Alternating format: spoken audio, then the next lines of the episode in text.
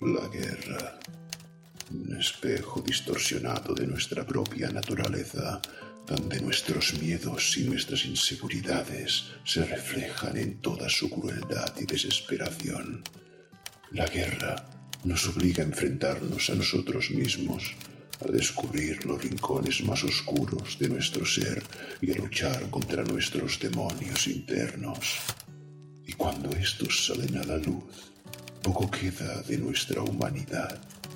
Entonces nos aferramos a lo único que puede nuestra débil mente y como un pez picamos en el cebo de la divinidad. Intentamos buscar alguna señal que nos diga que lo que estamos haciendo tiene un fin, un propósito y que al final el sufrimiento no habrá sido en vano. ¿Qué pasaría si la luz nos diera la espalda? A lo alto de una colina, cerca de la orilla del Ebro, la ermita de San Bartolomé corona una batalla sin precedentes que azota las mentes ya cansadas de los soldados. Pero ya no hay luz en ella. Y como un faro abandonado, envía a los pobres que buscan salvación a la deriva de sus almas.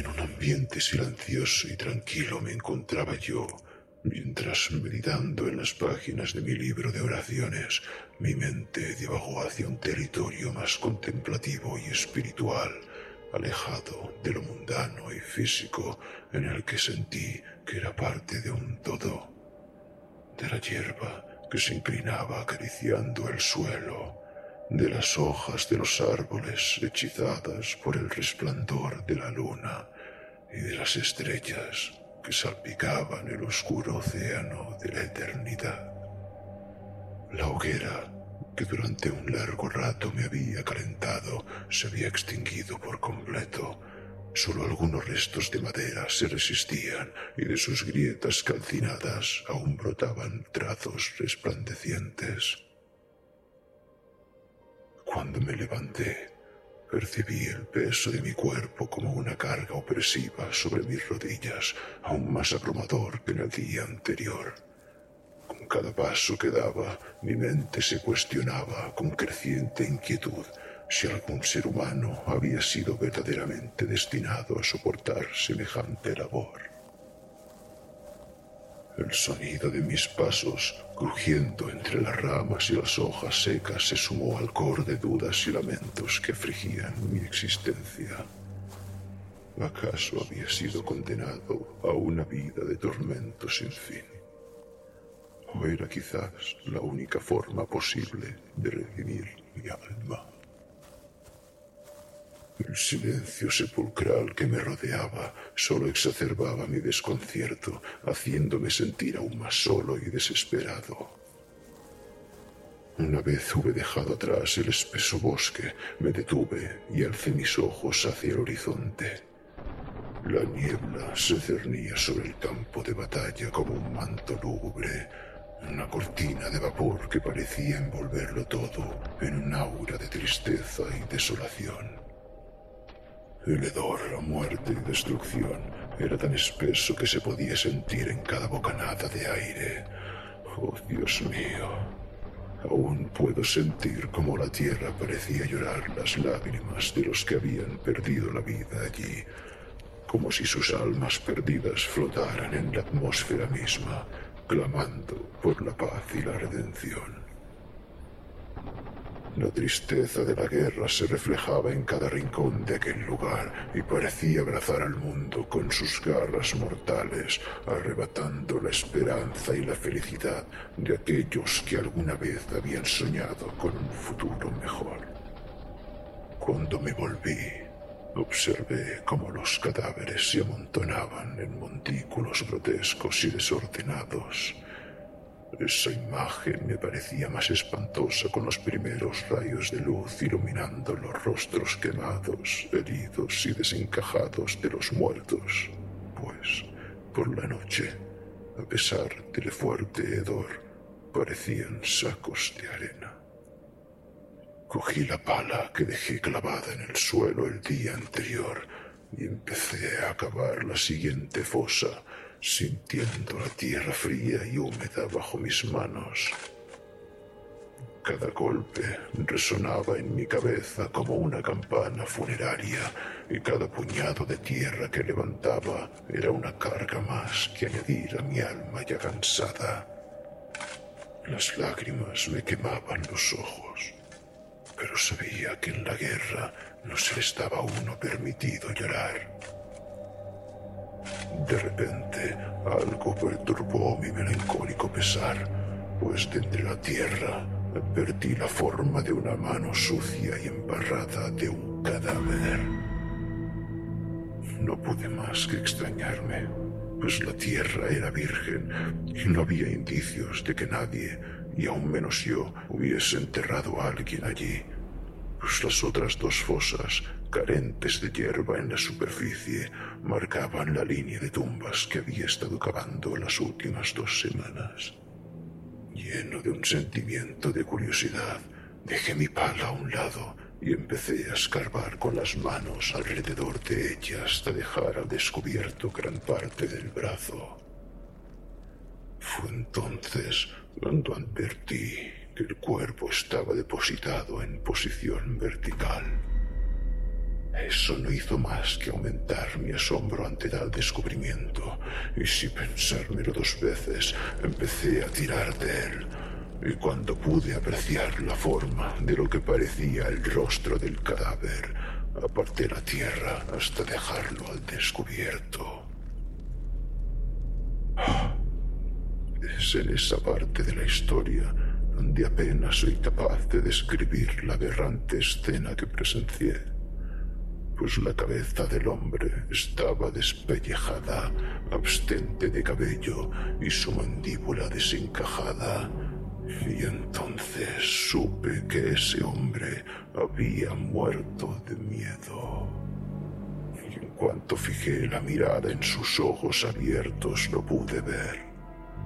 Oh, Dios mío, ¿qué es lo que vi? En ellos un espejismo de horrores provenientes de lo más profundo de la tierra y de la mente humana se aferraban a mí, mostrándome un horror innombrable sacado de la más obscena de las pesadillas. En las profundidades de aquel abismo reinaba la oscuridad y la putrefacción. Era una tierra de sufrimiento y tormento y pude ver cómo los condenados eran sometidos a la ira y el sadismo de las criaturas que habitaban allí. Criaturas que se movían entre las llamas y el humo en formas retorcidas y deformes. Algunas de parecido humano se arrastraban a cuatro patas con garras afiladas como cuchillos. Algunas vagaban sin rumbo y otras escarbaban túneles en todas direcciones. Y todo esto acompañado de gritos y lamentos que salían de sus bocas, creando un ambiente de caleidoscópica tenebrosidad y perversidad. Pero no solo fueron esas criaturas las que me causaron el mayor de los temores, sino los seres aún más antiguos y oscuros que acechaban escondidos los más lóbregos y remotos rincones de esa caverna de inmensidad insondable y caos infinito. seres cuyos nombres han sido ocultados a todo hombre bendecido con la cordura para evitar que se volviera loco. Ahora entendía la expresión que ese cadáver reflejaba en su rostro mortecino y entonces, sin apenas tener tiempo de recuperarme de aquel espanto, el cuerpo empezó a hundirse más y más y yo me hundí con él lentamente hasta que cayó al vacío, dejando un agujero donde la tierra se colaba desmenuzándose a su alrededor. Fue entonces cuando pude ver con mis propios ojos el horror que me brindó aquel pobre desgraciado. Pude ver las grotescas criaturas arrastrándose y escalando las paredes de aquella caverna llena de lava ardiente y ríos de azufre recorriendo las llanuras, emitiendo un fuerte olor a podredumbre y muerte. Recobré el sentido cuando uno de los seres clavó la mirada en mí, emitiendo un espeluznante grito que pareció alertar a las otras criaturas, las cuales se sumaron a él en ese terrorífico cántico infernal. Me agarré de la tierra que ahora se deshacía entre mis manos y escalé tan rápido como pude, a pesar de la parálisis momentánea que me causó ser testigo de esa terrible escena. En cuanto llegué al exterior de ese cráter, advertí que el ambiente estaba mucho más cargado. Podía sentir el calor de las llamas en mis piernas y cuando levanté la vista hacia el campo de batalla apenas pude ver nada, pues los bombarderos habían oscurecido el cielo tras las explosiones y el sol no era más que una mancha roja y lejana en el horizonte. Debía salir de allí. Fue entonces cuando mi mirada se clavó en la ermita de San Bartolomé, situada a lo alto del promontorio, erguiéndose solitaria en el campo de batalla. El sonido de las explosiones y los fusiles resonaba hueco en la distancia cuando llegué allí, como un eco macabro de la muerte que había dejado atrás. La ermita era antigua, afirmé, por sus piedras musgosas y parte del tejado estaba hundido. Junto a él pude ver la campana que reposaba pesada encima de maderas carcomidas por el paso del tiempo. En cuanto me acerqué, las puertas se abrieron pesadas de par en par, chirriando en mi cabeza. Un frío húmedo se apoderó de mi alma cuando entré y a pesar de estar medio derruida, pude apreciar cómo algunos de los frescos y bajorrelieves aún se conservaban asombrosamente bien. Al fondo de la sala, un altar oscuro y desolado se postraba ante mí y me acerqué a éste como si una fuerza inexplicable me arrastrara hacia él. Entonces, una vez delante, me percaté de la ausencia de la estatua del santo. Las puertas de la ermita se cerraron de golpe, haciendo estallar los pocos cristales que aún quedaban enteros, y cuando me giré, con el corazón en la boca, un hombre imponente se alzaba un par de metros ante mí. Llevaba una túnica verde, un manto carmesí cruzaba su pecho hasta el suelo, en su mano izquierda empuñaba un cuchillo, pero lo que más me horrorizó fue su cuerpo, en gran parte carente de piel y sangrando. Y cuando vi la corona dorada alrededor de su cabeza me di cuenta. Era San Bartolomé, avanzando lentamente hacia mí, gritando mientras se arrancaba la piel de sus brazos y la arrojaba al suelo, soltando palabras ininteligibles. Entonces, incapaz de soportar ni un ápice más de aquel horror, me desplomé. Ardua es la tarea de recordar el tiempo que estuve tendido en el suelo de aquella ermita. Solo recuerdo que, en un momento, la oscuridad se desvaneció y me encontré en una especie de letargo que solo un difunto podría llegar a experimentar. Donde la realidad se retorcía y se descomponía a mi alrededor. De pronto, el tañido sordo de una campana alcanzó mis oídos y decidí salir afuera. Me encontraba en medio de una noche sin luna que envolvía todo en una oscuridad fría y asfixiante, y mientras observaba ese ambiente onírico, las trincheras a lo lejos me recordaron a las cicatrices de un cuerpo mutilado y herido, y la niebla que les envolvía como una mortaja, pareciendo querer ocultar el dolor y el sufrimiento infligidos en ese lugar. La campana seguía tañendo, pero a lo alto de la ermita no había presencia alguna de ella, y cuando mi mirada se posó sobre la llanura que se extendía hacia las trincheras, descubrí los cuerpos sin vida de los soldados hundiéndose y entregándose así en ofrenda al mundo subterráneo.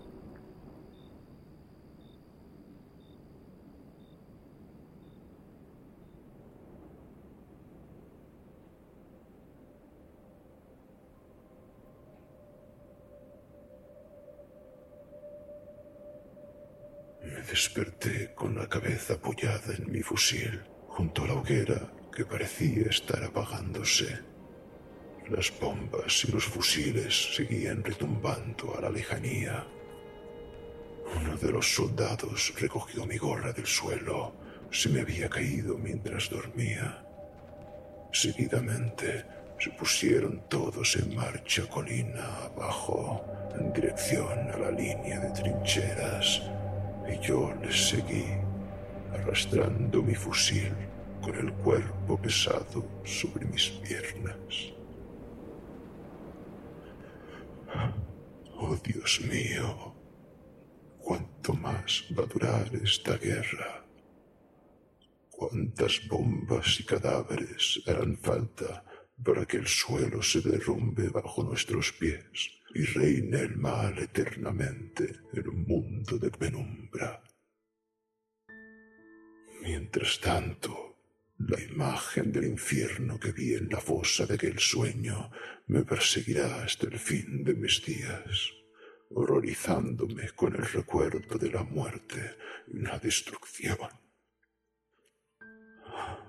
No sé el tiempo que voy a resistir pues mi espíritu ahora está quebrado y mi alma atormentada por el terror.